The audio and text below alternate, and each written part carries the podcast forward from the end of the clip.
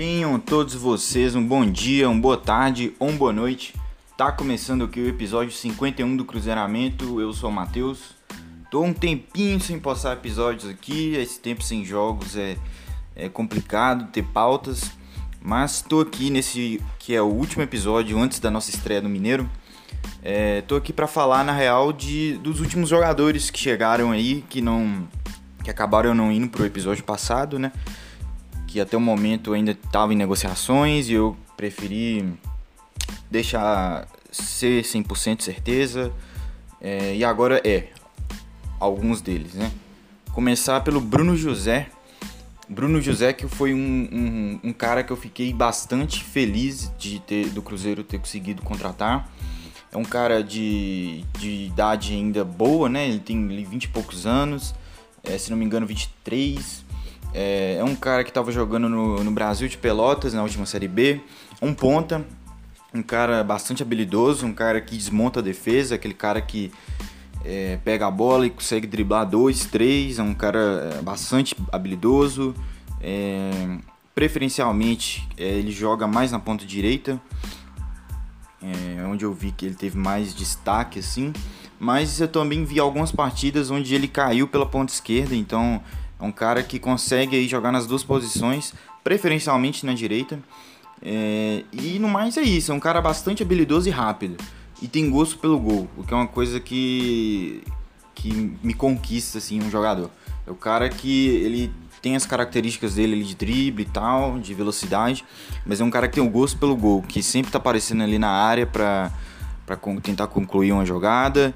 Então é um cara que eu acho que vai ser bastante útil nesse time do Cruzeiro. É um cara que é, eu tenho expectativa de titular mesmo, um cara que eu acho que vai chegar para assumir a camisa. É, isso na minha visão, né? É, e eu achei uma puta de uma contratação. A gente tava entre ele e aquele Bruno Rodrigues, que jogou a última Série B pela Ponte, que é um ponta também, um cara é, de destaque também no, nessa última temporada. Mas a negociação com ele se tornou difícil, apareceram outros times envolvidos é, e acabou que o Cruzeiro optou pelo Bruno José, que tem as, as características parecidas, é, mostra, reforça novamente aí o, o, que o Felipe Conceição tem um plano, tem um planejamento, tem um estilo de, de equipe que ele está montando. É, ele buscou aí, é, ele indicou né, volantes com qualidade na saída de bola, é, indicou agora jogadores de velocidade no ataque, jogadores que quebram linhas. É, então já começa a moldar um pouco aí a cara desse Cruzeiro do Felipe Conceição. É um puta reforço aí na minha concepção, né? Quer dizer, eu tenho expectativa que seja um puta reforço, mas ele precisa confirmar isso em campo. Mas a, a expectativa é boa. É, outro cara aí que, que vai integrar o elenco, que vai ser avaliado pelo, pelo Felipe Conceição, é um velho conhecido nosso, né, da torcida do Cruzeiro, que é o Nonoca. É um volante oriundo aí da nossa base, um cara que subiu ali é, em meados de 2017 com o Mano Menezes, que nunca teve apreço por jogadores da base, sempre é, subiu e, e, lidou com jogadores de base de forma questionável, né, para ser no mínimo educado aqui. É, prejudicou muito o Nonoca, que sempre mostrou potencial, sempre mostrou que podia dar conta do recado. É, em 2017 mesmo, que acho que foi o ano que ele subiu, ele foi o ano que ele mais jogou pelo Cruzeiro. Teve algumas partidas que ele foi bem seguro. É, inclusive me recordo de uma contra o Grêmio no Mineirão, foi bem o Nonoca. É, depois que saiu do Cruzeiro, não conseguiu destaque, é, rodou aí algumas equipes, jogou no, no, no Boa Esporte no último campeonato. É, é um cara que sempre mostrou que, mesmo aí estando rodando em outros times, continua, continuava é, conectado ao Cruzeiro, sempre por dentro. É, e agora ele vai ganhar essa chance, ele ainda pertence ao Cruzeiro. É, e o Cruzeiro e o Felipe Conceição decidiu por avaliar se pode ser útil ao elenco.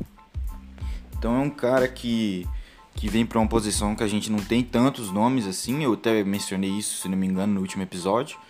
É, Aconteceu também que o Machado não vai ficar, né? É outra coisa que se resolveu depois do último episódio.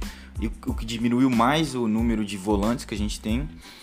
É, e o Nonoca apareceu aí como uma possibilidade, né? O Cruzeiro poderia é, tentar contratar alguém, ou talvez ainda vá, né? Não sei. Mas é, é, importante quando a gente tem ativos ainda aí no, eh, com contratos é, a vigor, né, em vigor, é, acho justo é, a tentativa. Acho que ele é jovem ainda, é um cara que ainda pode dar certo, ainda pode ajudar. Vai ter a chance da vida dele agora, vai ter que batalhar bastante, né, para se mostrar útil. Eu desejo sorte, sorte. É, para pegar o gancho aí, o Machado, como eu mencionei, não fica, né? O Cruzeiro até tentou negociar ali com o Grêmio, mas a coisa não andou. É, propostas de outros times aí é, dificultaram também a permanência, times talvez aí de Série A. É uma perda, né? Porque foi um cara que chegou sem expectativa nenhuma da torcida, um cara que chegou aí desconhecido e que aos poucos foi mostrando seu valor, foi mostrando as qualidades, é, principalmente na bola parada ajudou bastante a gente na Série B, foi uma peça muito importante. E era um cara que se ficasse eu já via ele aí saindo na frente aí na briga pela titularidade. É, gosto do futebol dele, é uma pena que não ficou. Deixou aí um vazio, um espaço aí nessa, nessa posição que é os volantes, né? Aí chegou o Nonoca para preencher, chegou o Matheus Neres, chegou o Matheus Barbosa, é, temos o Adriano, né? O Nonoca é, já vi ele jogando tanto de primeiro volante como de segundo volante. É um cara forte aí, pra, pra quem não lembra, né? Pode ser que alguém que tá ouvindo aí não lembra muito do, do Nonoca. É um cara forte, é um cara que a maioria das vezes que eu vi ele jogar foi de primeiro volante, mas já vi ele atuando um pouco mais à frente também. Mas eu acho que a posição dele preferencial, creio que seja de primeiro volante. E é isso, é torcer para somar. É, para complementar em notícias, notícias bem recentes mesmo, né? Hoje é, foi deixado público aí que o Botafogo tinha um interesse no, no Marcelo Moreno e no Giovani, né? Negociações aí que poderiam estar em andamento. Num primeiro momento eu cheguei a ver que, que seria improvável, né? Isso acontecer. É, questão de valores, né, salário do Marcelo Moreno e outros entraves aí, né? Dificultam a saída deles. E o Felipe Conceição também deixou claro que gostaria de contar é, com Marcelo Moreno especificamente. Não sei se ele chegou a dar esse respaldo pro Giovanni. É, o Marcelo Moreno é um cara que eu, eu fico me perguntando se ele ainda não pode dar uma virada aqui. É, não é segredo para ninguém que a temporada dele passada foi pífia, foi, foram números terríveis. Eu acho que chegaram a fazer um balanço aí, foi o pior ano da carreira dele, talvez, em questão de números, de gols e tal. É, mas eu não lembro se já cheguei a trazer esse debate. Debate não, porque só sou eu falando, mas. É, não sei se já cheguei a trazer esse assunto aqui pro podcast, mas jogadores né, que chegam da Ásia e tal, é, de outros continentes, do Oriente Médio principalmente, é, tem dificuldades de se readaptar aqui ao futebol brasileiro, em questão física mesmo, é, de, de conseguir competir fisicamente de igual para igual.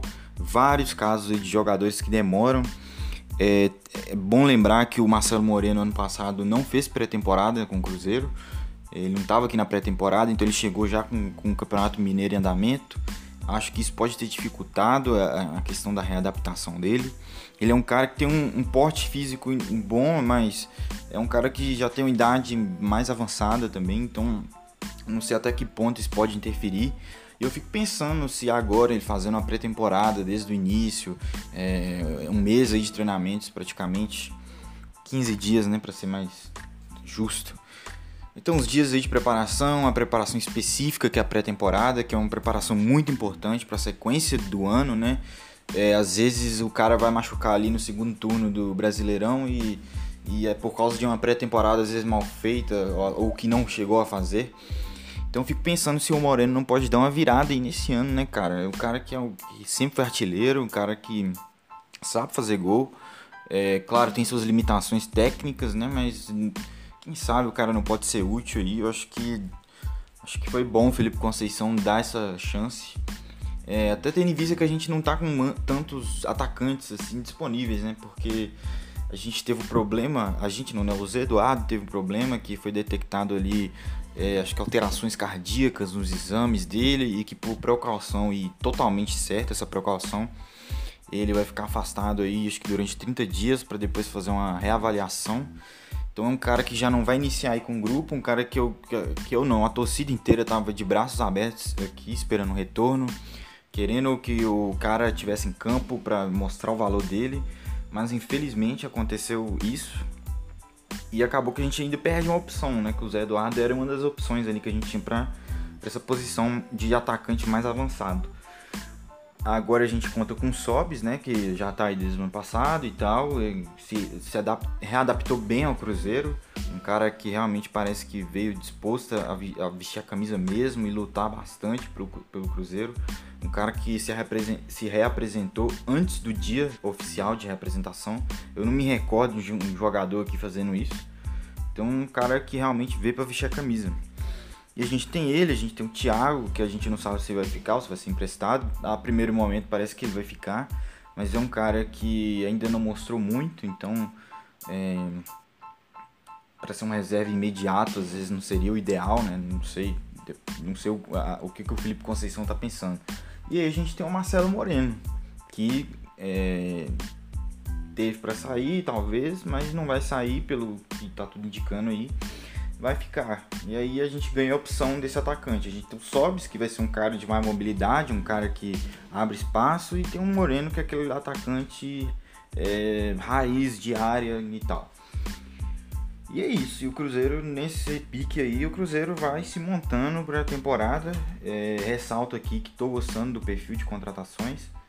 É, não, não tô me recordando aqui de uma contratação que eu achei é, totalmente desnecessária. Acho que a mais, a mais questionada foi a do Felipe Augusto, que eu mencionei já no episódio passado. É, que inclusive já iniciou como titular no primeiro jogo teno, né, que a gente teve contra o Bolívia. A gente ganhou de 1 a 0 do Bolívia, da, da Bolívia, né, que veio aqui fazer um jogo treino com o Cruzeiro. O gol saiu no segundo tempo, no finalzinho, o gol do Wellington. É, a gente iniciou com o Felipe Augusto de titular, que foi um pedido do Conceição, e era o que eu esperava, né? Eu, eu imaginei que isso poderia acontecer. É, vamos ver como ele vai reagir aí nessas primeiras partidas. No mais é isso, galera. No mais é esperar a nossa estreia agora no Mineiro. É, eu vou até olhar aqui exatamente que horas vai ser, porque pode ter mudado o calendário nosso, é muito zoado, muda direto. É, a última vez que eu olhei era num dia que já mudou já não vai ser mais no, no domingo, né? Ia ser domingo 10 da manhã, agora tá marcado para sábado 4 e meia da tarde. Nossa estreia aí no Mineiro contra o Berlândia lá no Parque do Sabiá. Então eu volto aí provavelmente para falar dessa partida, nossa estreia e tal. Agradeço a você que vem escutar, escutando os episódios aí que eu venho lançando. É, peço aí para piramidar o podcast, né? Sempre tá comentando, indicando aí para alguém que algum amigo que curta podcast, enfim, é cruzeirense, para estar tá conhecendo aí o podcast Cruzeiramento. E é isso. Muito obrigado e até a próxima.